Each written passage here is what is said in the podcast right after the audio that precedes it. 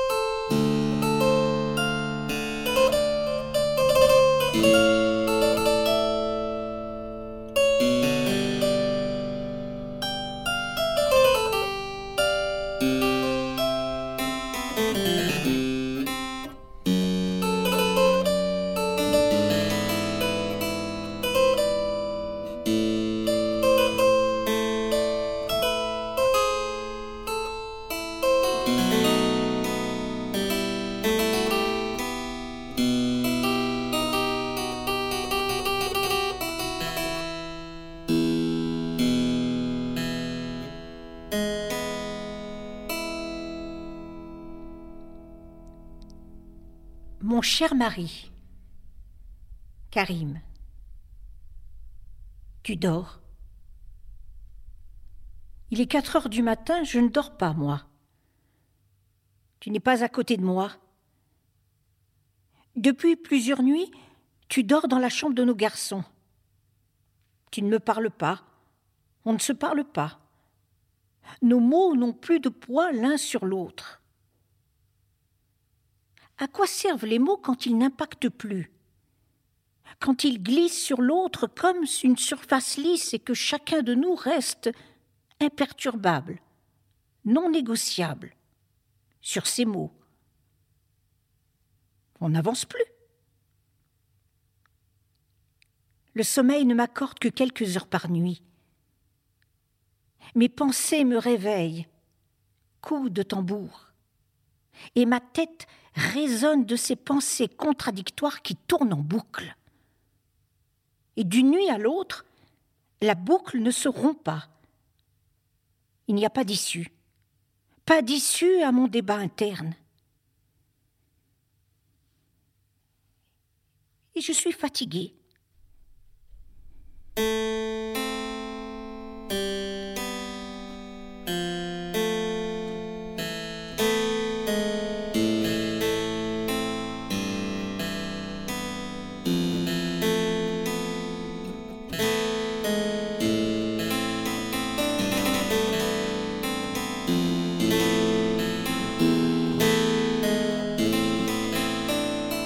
Cher Karim, nous nous sommes toujours respectés, accompagnés depuis bien des années. C'est parfois difficile de dire lequel accompagne l'autre dans un mariage, lequel déplace l'autre, le sort de ses tranchées.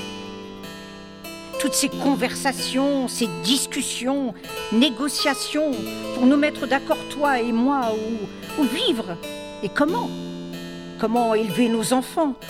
Quoi leur dire Quoi leur cacher Comment les guider Et quand leur lâcher la main Il a souvent fallu se mettre à table, comme tu dis.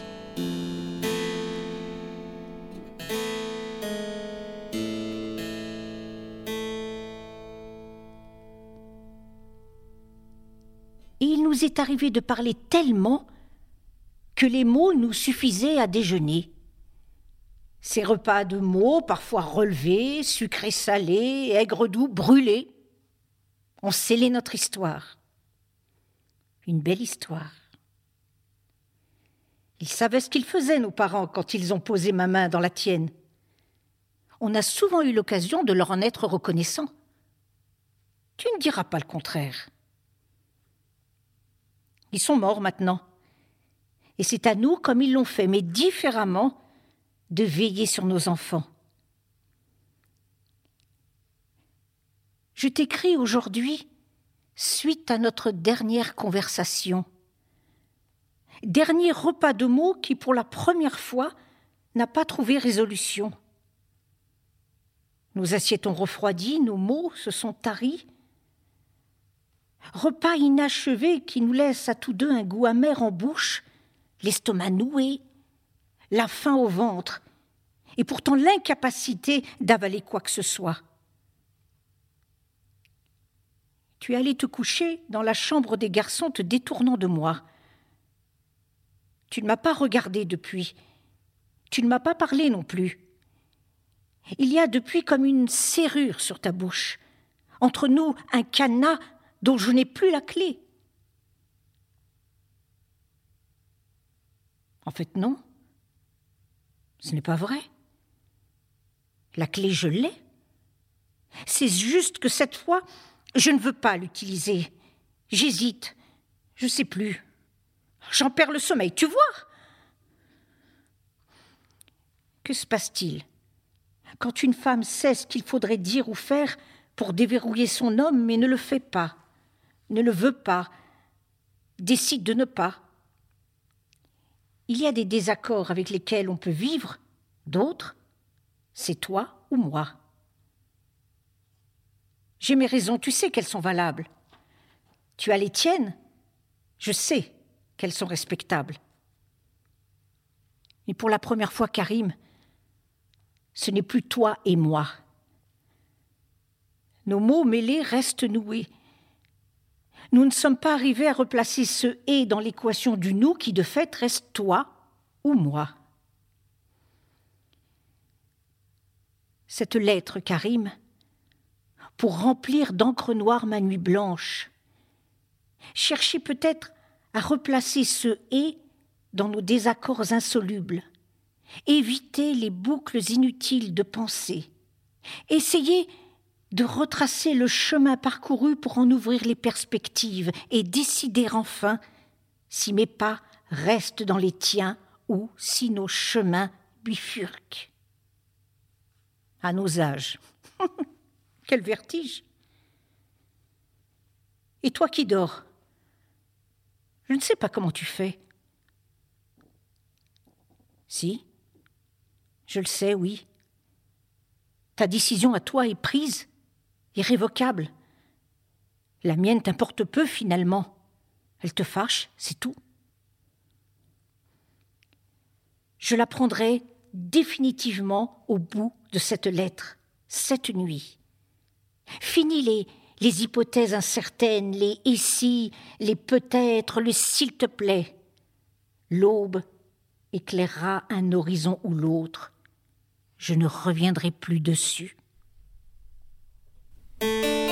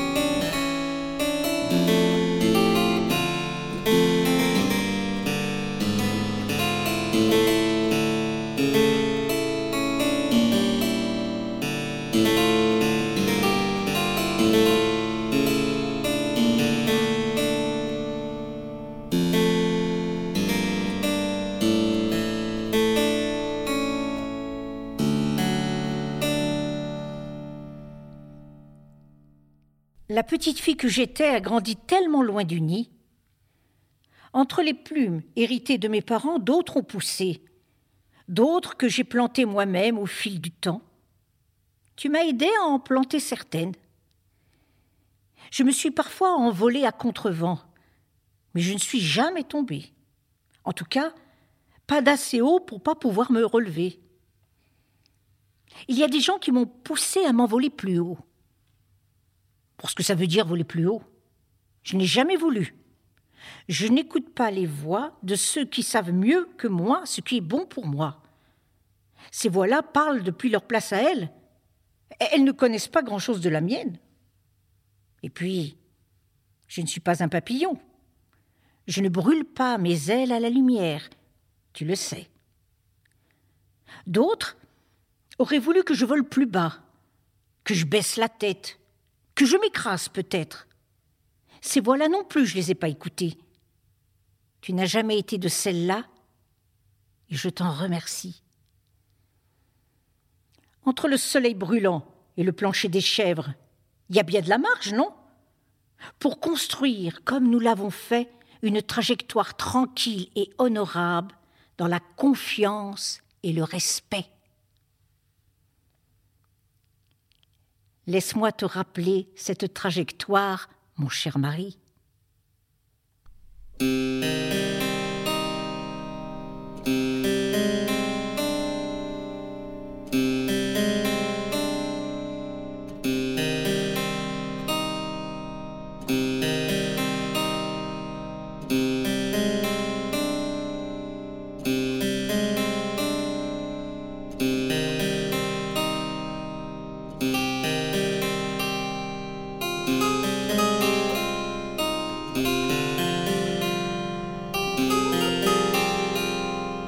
Avant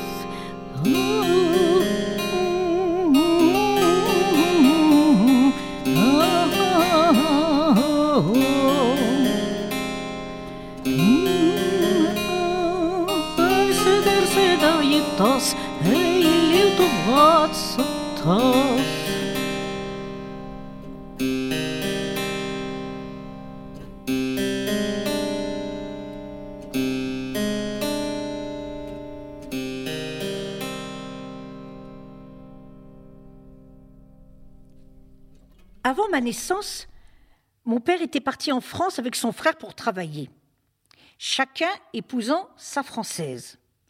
Mon oncle est resté avec sa femme, tandis que mon père, ça n'a pas marché. C'est tout ce qu'il disait quand on lui posait la question. Ça n'a pas marché. Avec le temps grandissant, j'ai compris que là où mon oncle avait su être un roseau qui doit plier parfois pour ne pas rompre, mon père avait été plutôt bambou et qu'à force de vouloir faire de sa Française une femme comme il faut, il est devenu, lui, un homme qui ne voulait pas être. Et le couple a explosé. Un été, au pays, il a épousé sa cousine, ma mère. Mais il n'a pas voulu, il n'a jamais voulu la ramener en France avec lui où il vivait et travaillait pourtant. J'ai longtemps cru que ma mère en était malheureuse, jusqu'à ce que je comprenne qu'elle ne voulait pas y aller, elle, en France et que le statut de femme mariée sans l'omniprésence du mari, eh ben, ça lui allait très bien. Quand mon père est revenu l'été d'après leur mariage, mon frère était né. L'été d'après, il a rencontré ma sœur. Celui d'après, moi. Mon père n'a jamais vu ma mère enceinte. Il venait tous les étés, il restait cinq semaines. Maman, ça fait combien de jours, cinq semaines? T'as qu'à revoir tes tables de multiplication, qu'elle disait ma mère. Euh. Sept fois cinq. Trente. Ah non, non, trente-cinq. Oh Trente-cinq jours à passer ensemble. C'est pas beaucoup. C'est pas assez. C'est mieux que rien. C'est bien. Et puis, il repartait pour 330 jours entiers. 330 jours contre 35. Là-bas, ça vaut mieux que moi, je me disais. Je comptais les jours avant son arrivée et je comptais les jours depuis son arrivée et ceux qui nous restaient à passer encore ensemble. Et quand il repartait, eh bien, je comptais jusqu'à ce qu'il revienne. 329, 328, 326, 329. Le soir, quand il était là pour m'endormir, mon père me racontait la France, ses magasins, ses magazines, ses cinémas, ses restaurants, ses écoles, ses livres.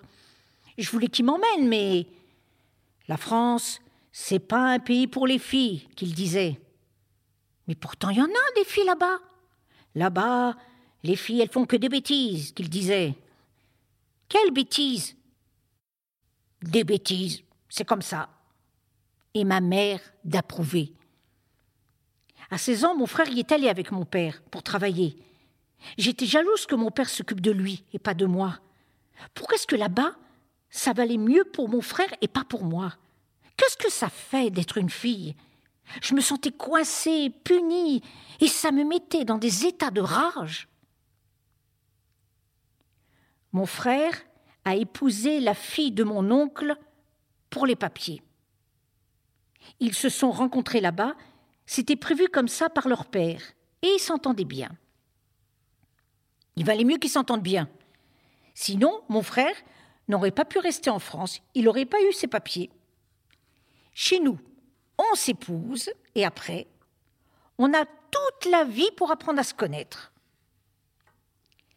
J'ai appris plus tard, beaucoup plus tard, adulte, que mon frère et sa femme, ils n'avaient toujours été qu'amis. Ils ont trouvé entre eux leurs petits arrangements. Tu vois, c'est des choses que tu ne sais pas, toi, que tu ne peux pas entendre. Mais ce n'est pas le sujet. Au début, je ne voulais pas me marier avec toi, Karim quand tu as commencé à me tourner autour, quand tes yeux ont changé de regard. Pourquoi est-ce qu'il ne te plaît pas, Karim? Il est gentil. Ses parents sont des gens bien. Tu serais heureuse avec lui, disait ma mère. Je ne voulais pas, non. Pas me marier, pas avec toi, pas là, pas comme ça, pas toute la vie entière. Je passais pour la fière, la difficile, l'ingrate, la prétentieuse. Tu fais ta mijaurée, disait ma mère. Tu ne t'es pas lassé. Ton regard s'est obstiné. Qu'est-ce que tu veux de plus disait ma mère. Je voulais rien de plus. Je voulais autre chose. Je ne voulais pas naître et mourir au même endroit, avec les mêmes personnes, dans les mêmes paysages, à faire les courses dans la même épicerie toute ma vie. Un jour, alors que tes parents étaient venus prendre le thé dans une tentative ultime de nous rapprocher, tu as dit Si tu m'épouses, je t'emmènerai en France, je trouverai du travail là-bas, et on ira y vivre.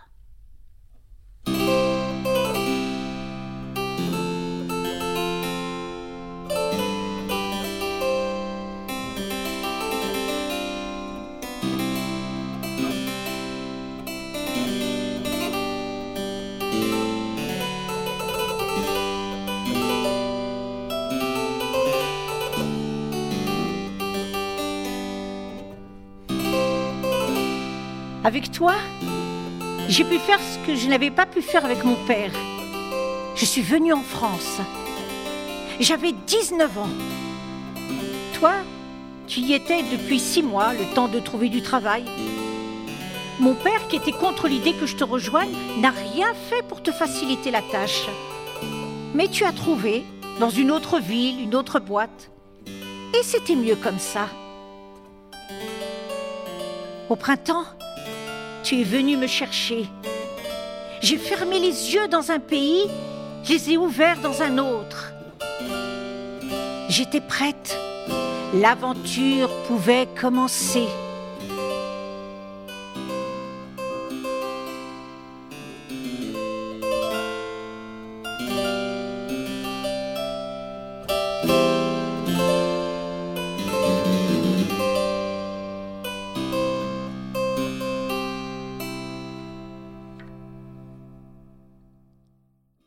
On est arrivé en bateau. C'était presque l'été. C'était tout vert et violet. Ça sentait la lavande. J'ai trouvé qu'il y avait beaucoup d'arbres en France. C'était midi. Tout le monde était dehors et tout le monde mangeait. En France, on déjeune juste après le petit déjeuner, on dîne juste après le déjeuner, et entre les deux, on goûte. Les Français mangent tout le temps, mais ils mangent quand même moins que les Arabes. Plus souvent, mais moins. La France, c'est aussi la symphonie des stores le soir. La France, elle ferme à 19 heures. Tu vivais dans une petite chambre de bonne, au centre-ville. Une seule pièce, avec un lit, une table, deux chaises, un lavabo, un petit réfrigérateur.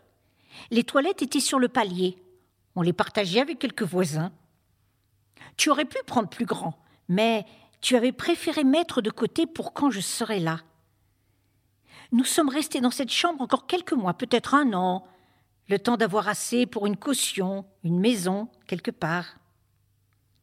Tout de suite, tu m'as dit Ici, il ne faut pas mettre le voile. C'est pas les mêmes règles ici. Au pays, la liberté de la femme et celle de l'homme n'ont pas la même longueur. Mais ici, la liberté de la femme s'approche un peu plus de celle de l'homme. Il faut l'accepter. C'est comme ça. Les Français nous donnent du travail, un salaire pour vivre. C'est toi qui as voulu, non, venir ici. Alors il faut l'enlever, ton voile. Sinon les gens, ils vont te regarder. Et moi, je ne veux pas qu'ils nous regardent. La première fois que je suis sortie sans mon voile, je me suis sentie toute nue. Je m'accrochais à ton bras. Et puis je me suis habituée. Mais je sortais pas beaucoup de toute façon. Je n'osais pas sortir sans toi. Tu travaillais trois jours de suite. Pendant trois jours, j'étais toute seule et je sortais pas du tout. Je regardais par la fenêtre. Je t'attendais pour faire les courses. Le week-end, nous allions balader dans le quartier. J'avais peur des gens, des rues, de la géographie, de la langue que je ne comprenais pas, et des Français aussi dont les mœurs étaient. Du moins, c'est ce qu'on en racontait, ce que j'imaginais. C'est toujours pire quand on imagine. Et puis, l'automne est arrivé, la pluie j'ai découvert la musique de la pluie sur le goudron et sur les vitres. J'allais passer ma vie à regarder la vie passer. Voilà ce que je me disais. C'était donc ça la France? Tout ça pour ça? La première année, j'ai regretté d'être venue, c'est vrai. J'ai presque pété les plombs. Ma famille me manquait, je pensais à tout ce qu'on m'avait raconté, Maintenant que j'étais là, je me rendais compte que la France, c'était juste normal. En plus froid, plus gris, en plus sérieux aussi. En France, on sent la solitude des gens. Mon père était loin dans une autre ville avec mon frère. On n'avait pas les moyens d'aller les voir, pas tout de suite. Et c'était mieux comme ça. Il m'aurait dit qu'il m'avait prévenu, je ne voulais pas l'entendre, ça. Il fallait que je trouve un moyen de m'habituer. C'est encore toi qui m'as dit Mais qu'est-ce que tu restes à la maison toute la journée? T'es pas une plante verte? Va te promener, va parler avec les autres, va au marché. Chaque jour qui passait, j'ai appris à me dire qu'aujourd'hui était mieux qu'hier, à ne prendre que ce qu'il y avait de bien et à laisser tout le reste. Pour ne pas déprimer, je me suis fait une routine. Trois matinées par semaine, mardi, jeudi, samedi, le marché. Le lundi, je faisais des pâtisseries pour le cours de français que je prenais au centre social le mardi après-midi. Après le cours, on buvait le thé et on mangeait les pâtisseries qu'on avait apportées. Le vendredi, j'allais à la médiathèque lire des albums jeunesse pour travailler sur mon français. J'ai commencé à, reconnaître des femmes sur le marché, à leur dire bonjour, celles du centre social, celles de la médiathèque. Je parlais parfois arabe, parfois français. Je me sentais intégrée. Oui, on peut dire ça comme ça. C'était bizarre, mais toujours comme une fille de là-bas, comme si j'étais en vacances et qu'un jour j'allais rentrer chez moi. On s'est toujours dit, toi et moi, qu'on rentrerait un jour chez nous, sans doute pour ta retraite. Je progressais vite en français, j'avais envie d'apprendre. Je lisais, j'écrivais, je m'occupais de nos papiers. J'étais fière de ce dont j'étais capable. Je t'ai proposé de chercher un travail, moi aussi. En France, beaucoup de femmes travaillent. J'aurais pu travailler. Mais tu n'as pas voulu. On s'est disputé. Un peu. Voilà, voilà le résultat, hein, de te laisser faire tous ces trucs-là.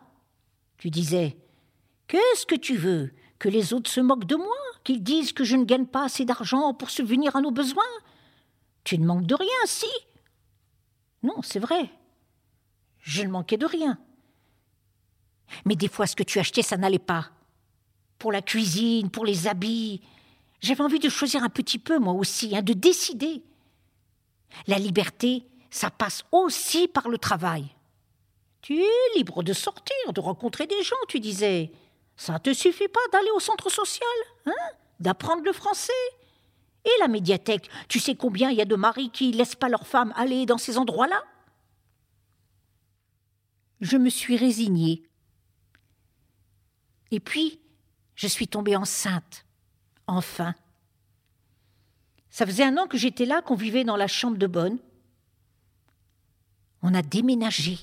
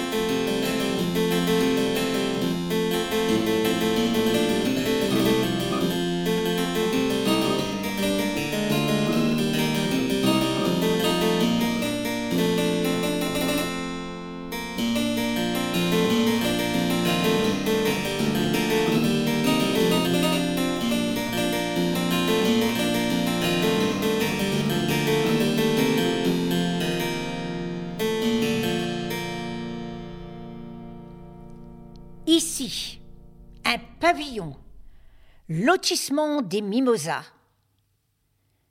Le lotissement, c'est moi qui l'avais repéré. Une copine du centre social vivait juste derrière, là. Elle m'avait prévenu que celui-là se libérait. En venant ici, je ne serais pas toute seule, elle serait là. Et puis surtout, il y avait, il y a toujours, hein, le bus qui va directement au centre-ville. Tout ça, je ne te l'ai pas dit quand tu es venu visiter mais c'était important pour moi. Je ne voulais pas couper toute la routine que j'avais mise en place. Ça me rassurait de me dire que je pourrais toujours aller au centre social et à la médiathèque. Mais la vérité, c'est que ce bus, à l'époque, je ne l'ai pas pris. Toute seule, je n'osais pas. Ça ne se fait pas, une femme toute seule. Après le centre-ville, c'était bizarre ici. Le silence, le vide.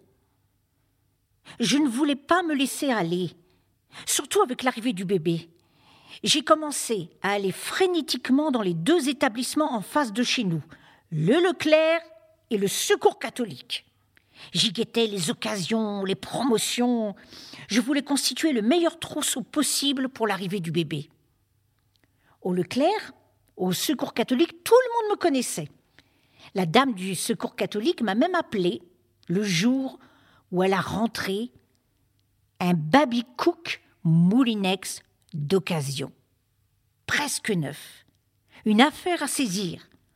Je ne pouvais pas passer à côté.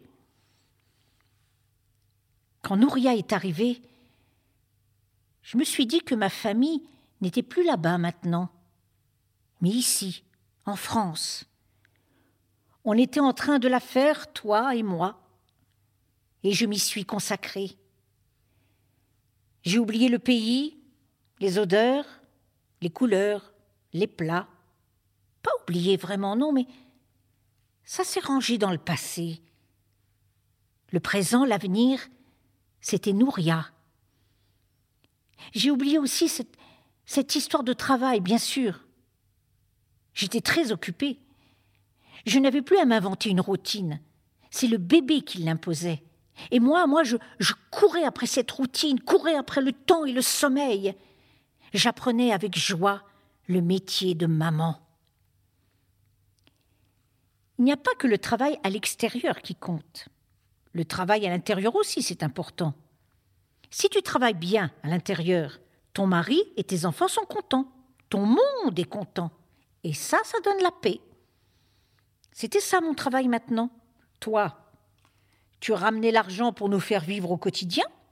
Moi, je créais la nouvelle génération. J'étais la fourmi créatrice. Quand Nouria a eu trois ans, il a fallu l'emmener à l'école. C'est elle qui m'a sorti cette fois. Tu te moquais de moi parce que tous les matins je perdais la maison. Dans ce lotissement, toutes les maisons, toutes les rues se ressemblent. Et l'école est de l'autre côté. Pour l'emmener, ça allait. Je suivais les gens qui avaient des enfants. Mais au retour, je me perdais.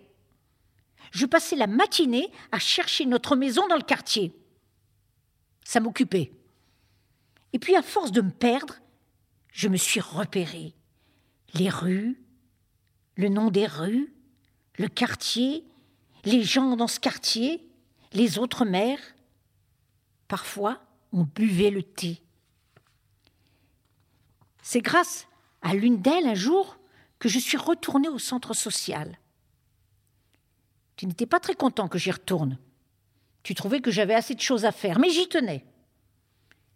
J'y ai repris les cours de français, et puis j'ai commencé un cours spécial administration française.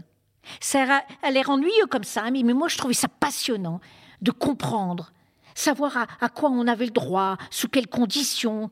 Et puis la loi aussi, hein, apprendre un peu la loi. On n'était que trois dans ce cours-là. J'avais toujours peur qu'il l'arrête, mais à trois, on s'est accrochés. Et ça nous a bien aidé, toi et moi, que j'apprenne comment ça fonctionne, la France. Tu as beaucoup râlé, mais tu ne diras pas le contraire, ça nous a bien aidés. En fait, en vieillissant, tu t'es mis à ressembler à mon père. Tu aurais voulu qu'on s'intègre, mais de loin, en surface. Tu avais peur de l'école en France. Tu disais que tout s'apprend de la religion. On ne ment pas, on ne vole pas, on n'escroque pas. Tu disais Quand tu fumes, c'est une maladie que tu te fais à toi-même. Quand tu voles, c'est une maladie que tu fais aux autres. Pas besoin d'aller à l'école pour apprendre ça. C'est vrai. Nous, on n'y est pas beaucoup allé à l'école. On n'a pas très bien appris à lire et à écrire. Ça ne nous empêche pas d'être des gens bien. C'est vrai. N'empêche que depuis mes cours au centre, je lisais et j'écrivais mieux que toi. Et que c'est moi qui m'occupais des choses, même si c'est toi qui t'occupais de moi. Ça nous allait à nous. Ça marchait bien comme ça. Mais ma fille, je voulais qu'elle puisse un jour décider pour elle-même, s'occuper d'elle-même, qu'elle soit plus libre que moi. Ça, je ne te le disais pas. Des fois, l'école, ça met des idées dans la tête, tu disais. Je n'en pensais pas moins. J'ai appris avec le temps que la force d'une femme est d'apprendre à se taire quand il ne sert à rien d'en rajouter. Des fois, pour me taquiner, tu m'appelais ma française. Ça me blessait le ton que tu prenais. Et ça me mettait en colère. Des françaises, j'en connaissais. Rien d'insultant à être française. Si tu m'appelais comme ça, c'était moins par réprobation de mon comportement que parce que d'autres parlaient dans notre dos, et que tu n'aimais pas ça. Je me suis confiée à une amie. Je lui ai dit que si on vivait au pays, je ferais exactement la même chose. Emmener ma fille à la médiathèque, l'accompagner dans ses sorties scolaires. Mais au pays, c'est pas la même chose, elle disait. Au pays, on fait les choses entre femmes. Ici, ça se mélange avec les hommes. Et c'est pour ça que les gens parlent. Nos maris, ils n'aiment pas que les hommes d'ici nous regardent, parce qu'ici, le respect ne se place pas au même endroit. Je savais que c'était pas vrai. Que des hommes ou des femmes ne vivant pas dans le respect, il y en avait dans les deux camps, si on pouvait parler de camps. Tu veux qu'on dise de toi que tu cherches la compagnie des hommes, c'est ça? Que ton mari ne te suffit pas? Tu veux l'humilier? Parce qu'à force de vouloir t'intégrer, tu vas l'humilier. C'est tout ce que tu vas réussir à faire. Je ne sais pas si je cherchais à m'intégrer, si c'est bien le mot qui convient. Il est tellement lourd politiquement, ce mot, aujourd'hui. Mais j'ai toujours cherché à vivre ce qui me semblait juste à moi, entre ce que je suis et l'endroit où je suis. Je n'ai jamais pensé humilier qui que ce soit. Je n'ai jamais eu l'impression de manquer de respect. Pourtant, comme avec mon père, enfant, je me suis souvent sentie coincée, punie de n'être qu'une femme. C'est pour ça. J'étais contente que mes enfants aillent à l'école en France. Surtout Nouria. Après elle, on a eu Jamel et Dylan. Avec mes enfants, je suis née une deuxième fois. Je suis devenue plus solide. Pour eux, je n'avais plus peur de rien. Je peux dire que mes enfants m'ont mis au monde. Et c'est en France qu'ils l'ont fait. Ils sont grands aujourd'hui. Un jour, ils auront des enfants qui auront besoin de grands-parents.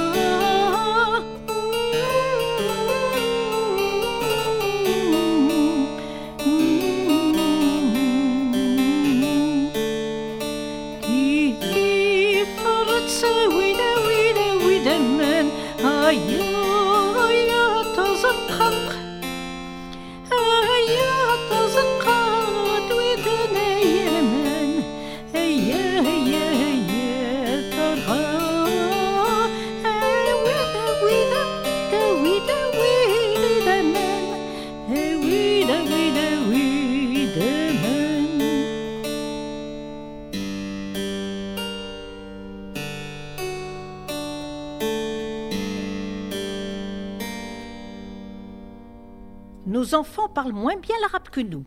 C'est triste, mais c'est comme ça. On l'avait pas prévu, ça. Même quand j'ai commencé au tout début à prendre mes cours de français, je ne savais pas à quel point ce serait nécessaire pour les enfants. Toi, tu comprends pas toujours ce qu'ils se disent entre eux quand ils se parlent. Et eux n'arrivent pas toujours à partager avec toi ce qu'ils voudraient. Tu n'as jamais voulu prendre des cours pour perfectionner ton français. Tu le déchiffres, tu débrouilles. Tu dis que ce que tu sais te suffit. Mais le français, tu ne l'as vraiment appris qu'à l'oral. Comme nos enfants l'arabe, entre nous. Tu dis que c'est à eux d'apprendre la langue de leur père, de leur ancêtre. Ils disent que c'est à toi d'apprendre mieux la langue du pays dans lequel tu vis. Conversation stérile entre un âne et ses mulets. Nos petits-enfants ne parleront peut-être pas l'arabe du tout. Entre eux et toi, l'affaire sera réglée. Depuis que les enfants quittent le nid, je me refais une routine. I take English lesson. Je n'y lu plus d'albums jeunesse, mais des livres pour adultes, en arabe comme en français. Ils ont créé un rayon arabe à la médiathèque. Et je ne suis pas peu fière d'en être à l'origine. Oui. Je fais du bénévolat au centre social pour aider les gens à remplir leurs papiers. Au secours catholique aussi, au tri des dons de vêtements. Certaines personnes me donnent un peu d'argent pour que je les aide de chez moi ou de chez elles avec leurs papiers. Les hommes, je ne les reçois qu'au centre social, c'est normal. Et je suis caissière de remplacement au Leclerc. Quand ils ont besoin. Tu n'aimes pas tout ça, mais avec l'âge et le temps, je suis moins à cheval sur tes principes. Avec l'âge et le temps, tu t'es replié sur toi-même. Plus rien n'existe que ton envie de rentrer au pays dans quelques mois pour ta retraite. Nouria a 20 ans. Elle vit dans une chambre d'étudiante et fait des études de gestion. C'est un peu comme mes cours d'administration française, en beaucoup plus compliqué. Des fois, elle prend le temps de m'expliquer. Ça me passionne toujours autant. Elle n'a pas de petit copain. Mais tu sais, si elle en avait un, je crois qu'on ne le saurait pas. En tout cas, je préférerais qu'elle choisisse toute seule. Jamel. Ah, Jamel. C'est plus compliqué. Il a eu son bac avec un an d'avance et maintenant il étudie l'histoire. Depuis ses 18 ans, il vit avec quelques amis. C'est mieux qu'il quitte la maison. Entre toi et lui, c'était plus possible. Son bonheur ne ressemble pas du tout à un bonheur qu'on peut comprendre, toi et moi. Tu t'es beaucoup énervé contre lui. Plus que de raison, sans doute. Et pour l'instant, tu ne veux pas le voir. On peut se demander ce qu'on a fait, mal fait, si on s'est trompé quelque part. Tu dis qu'au pays, ça ne serait jamais arrivé. Qu'est-ce qu'on en sait? Ces choses-là existent aussi chez nous. Hein. Même si tu dis que non. En tout cas, il n'est pas malheureux. Je le vois, moi, en cachette. On s'appelle. Il voudrait être conservateur dans un musée. Je ne sais pas vraiment ce qu'il y a à mettre en conserve dans un musée. Il me semble que les tableaux se conservent très bien tout seuls. Mais s'il dit que ça existe, ce métier, c'est qu'il a dû se renseigner. Hein il dit qu'au pire, il sera professeur. Professeur? Moi, je trouve pas ça si pire. Ce serait bien. Il n'aura sans doute pas d'enfant. Bien sûr que non. Ah, n'y pensons plus. Quant à Dylan, il vit encore à la maison. Depuis que tu as pris la chambre des garçons, il dort dans la chambre de Nouria, le pauvre. Mais il ne se plaint pas. C'est un brave garçon, Dylan. Il passera son bac l'année prochaine et il veut faire du journalisme. Il a repéré une école à Paris. Il y a un concours d'entrée. Je ne sais pas comment on va faire pour payer tout ça. Mais on va l'aider, bien sûr, bien sûr, on va trouver, on va trouver. Hein. Pour Dylan, j'aimerais qu'il se marie avec quelqu'un comme nous, du pays ou d'ici, peu importe, mais quelqu'un qui comprenne d'où on vient, la religion, ce qui est important et ce dont un homme a besoin. Ça me rassurait qu'il ait une femme qui s'occupe de lui comme je me suis occupée de toi. C'est vrai, je veux dire, je me fâcherais pas si c'était pas le cas, hein, mais quand même, ça me rassurerait surtout avec Jamel et puis Nouria qui est une fille. D'en avoir au moins un qui vivrait quelque chose qu'on pourrait mieux comprendre, toi et moi. Ce serait bien. Mais ce qui m'importe surtout, c'est qu'ils soient heureux. Leur bonheur est parfois chaotique, c'est vrai. Mais mon cher mari, je vais laisser à Dieu le soin de les juger. Je vais moi me contenter de les aimer. Leur bonheur, leur malheur, ils se les choisissent, se les construisent. C'est ça la liberté. Est-ce que ce n'est pas cela qu'on est venu chercher en France, toi et moi, au fond? Tu dis que tu es venu pour moi, pour honorer la promesse que tu m'avais faite lorsque j'ai accepté de t'épouser. Tu es venu pour gagner plus d'argent que ce que tu aurais gagné là-bas, pour nous construire une belle maison pour la retraite. Tu es venu pour rentrer le moment venu. Et c'était un accord tacite entre nous, c'est vrai.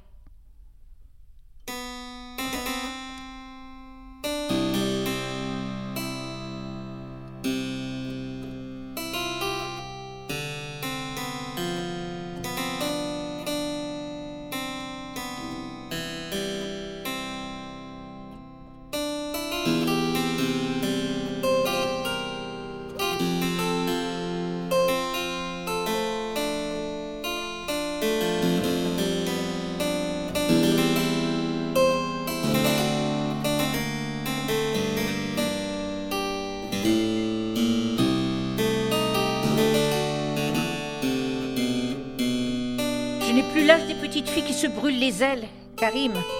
Crois-moi. Mon choix n'est pas celui de l'ambition, mais je n'ai plus non plus celui de prévoir un nouvel horizon. Car même si cet horizon est familier, qu'il a un arrière-goût d'enfance, il n'a plus malgré tout le goût de la maison. L'horizon que je vois d'ici, de ma fenêtre, en France, me va très bien. J'espère y voir nos enfants devenir adultes et parents, accueillir leur tête blonde, puisque c'est comme ça qu'on dit en France, non? Même si je doute qu'elle soit blonde, c'est tête, mais après tout. Ce serait drôle, non?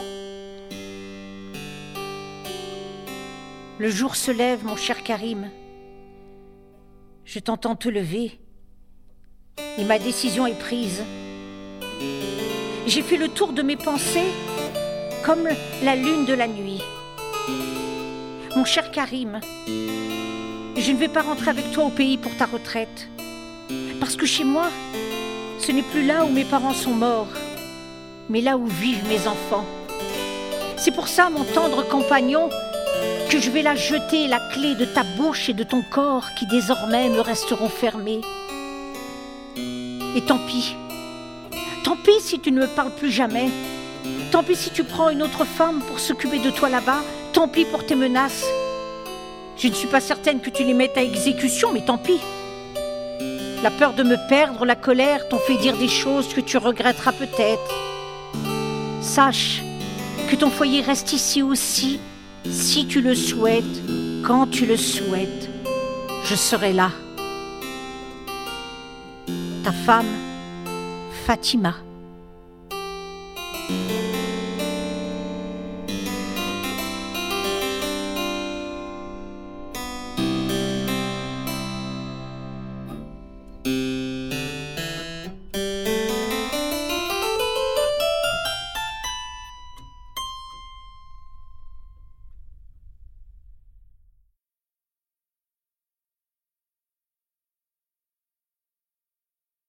Je suis Catherine Verlaguet, autrice de La France, mon pays étranger, qui vous a été lue par euh, Aini Iften, comédienne.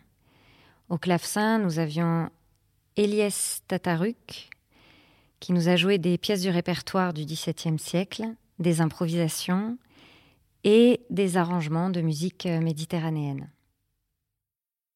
La France, mon pays étranger a été écrit en 2018 c'était une commande euh, du Centre dramatique des villages un dispositif de, production et de diffusion de spectacles dans les villages euh, du Vaucluse et qui est dirigé par euh, Frédéric Richaud. Frédéric Richaud m'avait suivi sur des ateliers d'écriture que j'avais donnés au centre social à Valréas et m'avait proposé l'année d'après d'interviewer ces femmes et d'autres, donc certaines que j'avais déjà rencontrées et d'autres que je ne connaissais pas, sur la thématique euh, de l'immigration, de leur rapport à la France. On a choisi le thème ensemble. Et euh, ça m'intéressait beaucoup. Les dates qui étaient disponibles, qui étaient proposées, euh, ne m'allaient pas, je, n'étais pas disponible. Du coup, on a décidé que ce serait Sarah Nedjoub qui mènerait les interviews. Je préparais les questions. D'une séance à l'autre, après avoir écouté ce qu'elles avaient à dire, je préparais les nouvelles euh, questions. Et donc, je n'ai pas rencontré ces femmes. C'était très intéressant pour moi de ne les rencontrer que euh, à l'écoute. Et ça a généré chez moi euh, comme si c'était une seule voix qui me parlait. Donc il y avait pas de, il y avait moins d'affect de les trahir, moins de peur de les trahir, dans la mesure où je ne les connaissais pas, en tout cas pas toutes personnellement, et qu'elles savaient de toute façon que je ferais de leurs paroles une seule et même histoire, une seule et même euh, fiction. Donc une fois que j'ai eu toute la matière, j'ai attendu d'avoir vraiment toute la matière pour, euh, pour savoir ce que j'allais en faire. Je n'avais pas décidé euh, à l'avance. et on a eu l'interview d'un homme aussi. Et ça, c'était important pour moi parce que euh, j'ai très peu eu l'occasion d'interviewer ou de rencontrer des hommes issus de l'immigration et qui me donnaient leur point de vue aussi. Donc la parole de cet homme m'a aussi beaucoup nourri, notamment dans la, dans, dans la relation homme-femme. Euh, donc le texte est très nourri de leurs paroles, de leurs paroles directes et concrètes. Par exemple, tout ce qui est dit sur leur rapport à la France, la France ferme à 19h, euh, des paroles comme ça, c'est vraiment des paroles issues de leur témoignage. Et il y a une femme qui a porté cette parole qui disait, la question se pose quand même, le chez soi, est-ce qu'il est là où nos parents sont morts ou est-ce que c'est là où on élève nos enfants? Et c'est autour de cette phrase-là que j'ai construit, moi, la fiction globale, la dramaturgie générale. Et il y avait beaucoup cette histoire de, retraite qui revenait, des hommes qui ont vraiment très clairement envie de rentrer chez eux, et cette question qui se pose pour les femmes d'être arrachées du coup à là où elles ont élevé leurs enfants. Donc c'est autour de ce questionnement-là que j'ai choisi de construire la dramaturgie, euh, sachant que le, du coup la décision que prend cette femme-là, ça, c'est moi qui la lui fait prendre. Aucune des femmes en face de moi ne s'est positionnée euh, sur cette question-là, mais, mais euh, voilà. Donc, je me suis régalée à travailler sur les paroles de, de ces femmes et c'est vraiment un endroit qui m'intéresse. Ces femmes m'intéressent parce qu'elles sont toutes comme on l'est tous dans la vie, il ne faut pas forcément être issu de l'immigration euh, pour avoir ça, mais je pense que quand on est d'une double culture, c'est renforcé pleine de, paradoxes. Elle trouve elle-même le chemin euh, de ce qu'elle juge acceptable ou pas, bien ou mal. Euh, ces arrangements de conscience. Euh, de toute façon, moi, je sais que c'est ce qui m'intéresse dans l'humain et dans ce que j'ai envie d'écrire. Donc la France, mon pays étranger, cette parole intime, pour moi, elle est vraiment à cet endroit-là. Enfin, je l'espère à cet endroit-là.